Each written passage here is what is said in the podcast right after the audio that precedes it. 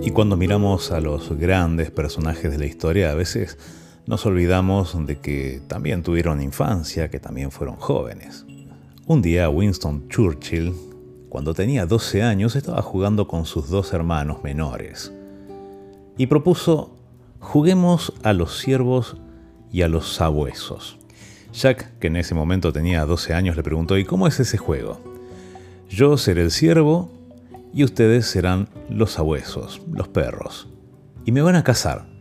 Tú y tus primos cuentan del 1 al 100 y luego tratan de atraparme.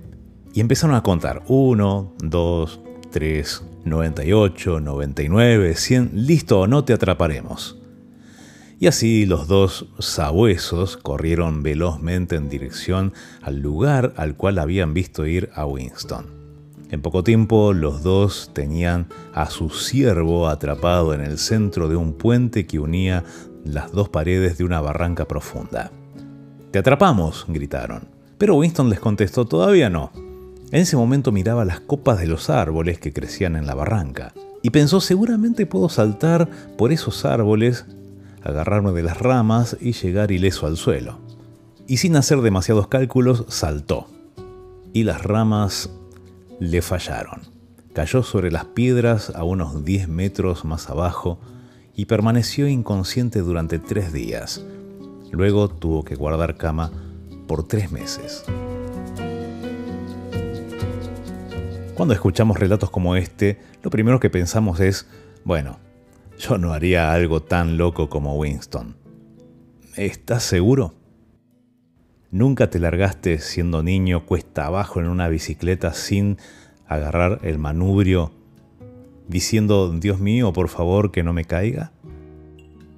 ¿No te pusiste a comer todo tipo de comida chatarra? ¿O nunca saliste desabrigado cuando había refrescado y luego estabas pidiéndole a Dios que no permita que te enfermes?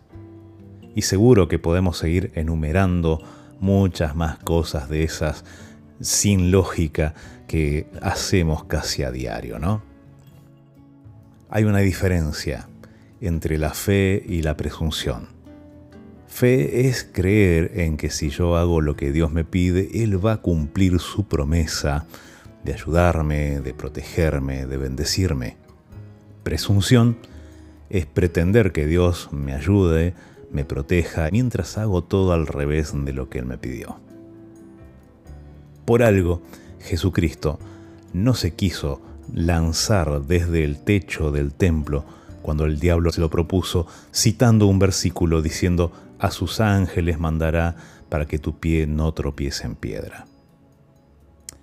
Para pensarlo, ¿no? Vení que te cuento.